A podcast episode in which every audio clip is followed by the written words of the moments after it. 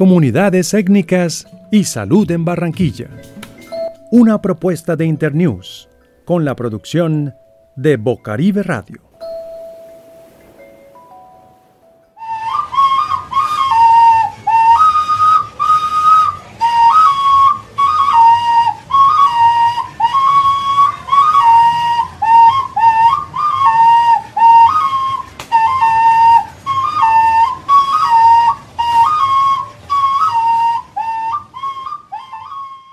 Concibo la salud aquí en Barranquilla, eh, sabemos que es precaria, que muchas veces se va a los lugares de atención eh, o está el internet caído, no hay cobertura, en fin, siempre le digo a mis amigos y conocidos de la salud, servidores públicos, que hay muchos que quieren trabajar por la por las poblaciones. Decimos eh, que la, la, salud es mala, que la salud aquí en el distrito eh, es el paseo de la muerte, no es contra los servidores públicos, nuestros hermanos y hermanas, no, es contra ese sistema malévolo, ese sistema que creó eh, los que han gobernado no solamente desde hace 20 años, sino de los anteriores, ese sistema que en vez de, sanar, eh, mata, y digo mata porque hoy en día la salud se ha vuelto un negocio con la ley 100.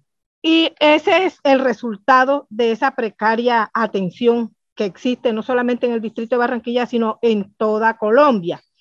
Eh, y quisiéramos que nosotros, las comunidades indígenas, nuestros hermanos y hermanas del Cabildo Indígena Camajú, eh, avanzáramos esa lucha, esa defensa hacia el sistema de la salud, no hacia esas enfermeras, médicos, que a veces sí, llegamos estresados, llegamos desesperados porque vemos que se nos está muriendo ese familiar, porque vemos que ese familiar grita, llora de ese dolor, de ese desespero por, por, por lo que está padeciendo y de pronto nos, nos ponemos como que muy exigentes o eh, con esos servidores públicos que están ahí, pero no es porque eh, estemos en contra de ellos, estamos en contra de ese sistema creado para matar a la humanidad. Y lo digo que hoy Hoy nosotros, los indígenas, que estamos aquí en el distrito, aunque tenemos nuestros usos y costumbres de tomar las medicinas naturales, vamos a esos centros y nos mandan esos medicamentos que a los cinco o seis años eh, no, no, no es que te quite del todo la enfermedad. Por ejemplo, yo te pongo un ejemplo eh, de los hipertensos. Eh, nos mandan los sartán de por vida o, u otros medicamentos para la presión. Pero ¿qué pasa? Que ese medicamento a ti te genera otras enfermedades, daños en los riñones, eh, eh, daños en los ovarios, daños en, diferentes órganos de tu cuerpo.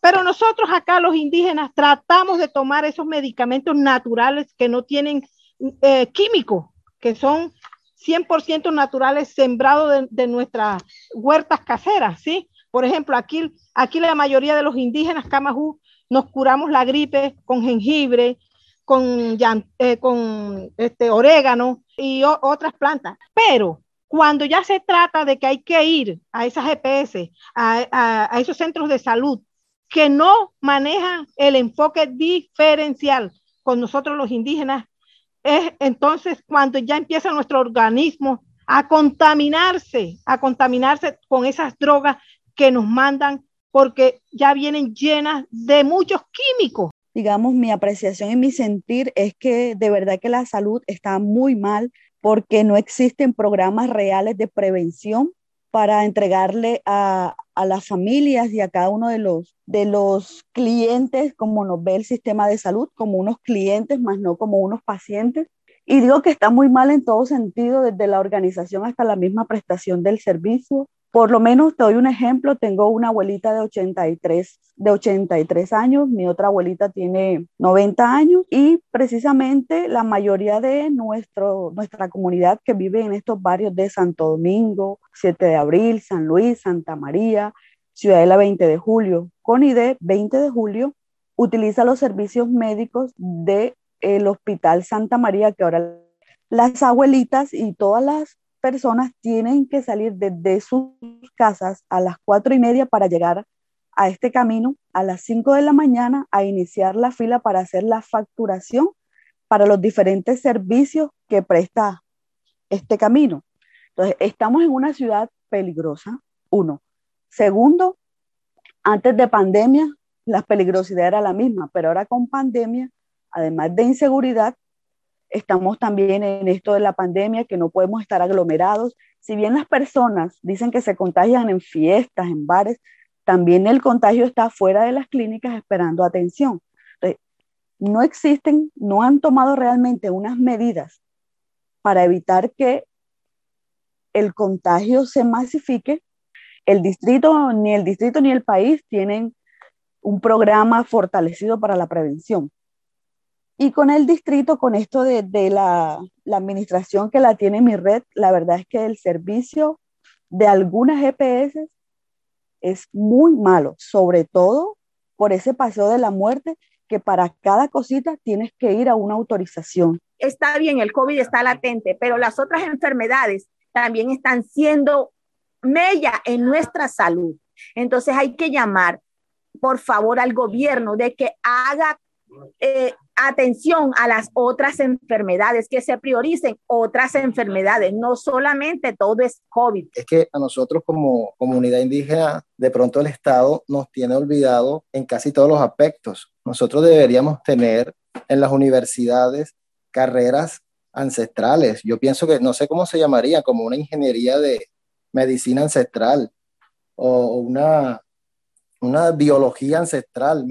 Me refiero yo porque es que no pido que nos regalen nada tampoco, sino que nos brinden las herramientas para nosotros poder desarrollar aún más nuestro conocimiento ancestral y aportarlo a la tierra, aportarlo a nuestros compatriotas, a nuestros seres humanos. Nuestra medicina ancestral, todos conocemos que no trae efectos secundarios, que podemos aliviar a mucha gente no gastando tanto dinero. Entonces, yo pienso que desde el punto de vista étnico, nuestra, nuestros gobernadores deberían como eh, darnos más herramientas, o sea, buscar más capacitaciones, que haya una investigación en las universidades acerca del conocimiento ancestral, de la medicina natural. Pedimos herramientas. Yo quiero que la población también despierte, la población indígena y, y todo el que no se considere indígena también, que despierten y llevemos el clamor, porque como dice el dicho popular, si no hablamos, pues nadie va a saber. El que no llora no mama.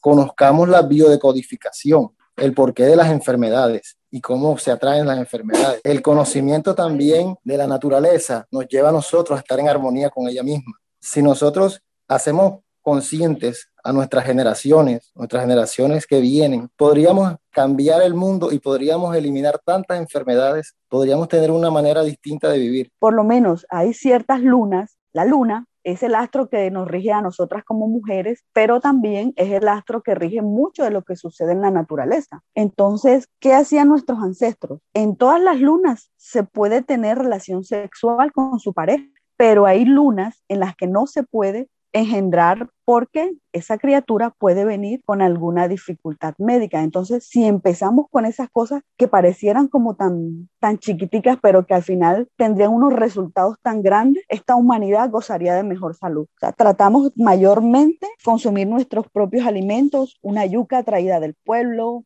un millo, que es nuestra semilla ancestral, que el millo además sirve para muchas cosas. Te regula a ti los niveles eh, de grasa que tengas en el cuerpo, los triglicéridos, te ayuda a tener más fuerza en tu trabajo, a tener una mejor memoria. Eh, digamos, las mujeres que tienen problemas de fertilidad, consumir este producto también les ayuda a que se vuelvan fértiles, a que puedan procrear y tener familias sanas. Utilizamos mucho lo que es la barba del maíz para eh, dificultades en los riñones, cuestiones de cálculos, la cebada como tal. Para las gripas, cuando nos están iniciando, hacemos una infusión de panela con limón y le echamos cinco hojitas de orégano. Eso también te ayuda a limpiar la garganta. Y como el orégano tiene eh, propiedades antibióticas, pues también te va a ayudar frente a alguna infección que puedas tener. Por lo menos antes las mujeres durante el embarazo se cuidaban mucho y luego ya en el parto, porque antes todo era parto, no había cesárea, las mujeres se forraban la cabeza, incluidos los oídos, para que no les entrara aire. Esas mujeres no sufrían ni de migraña, ni de dolor de cabeza. Su alimentación era 100% leche materna.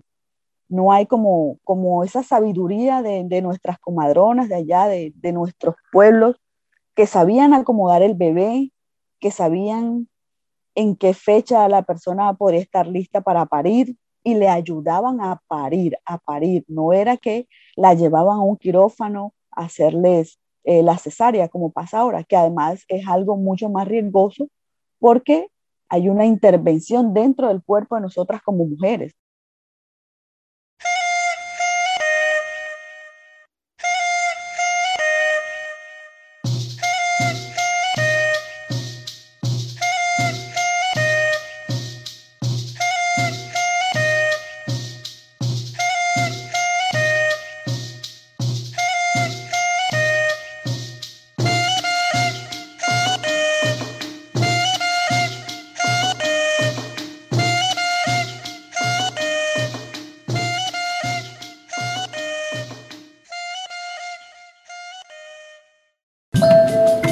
Comunidades Étnicas y Salud en Barranquilla. Una propuesta de Internews con la producción de Bocaribe Radio.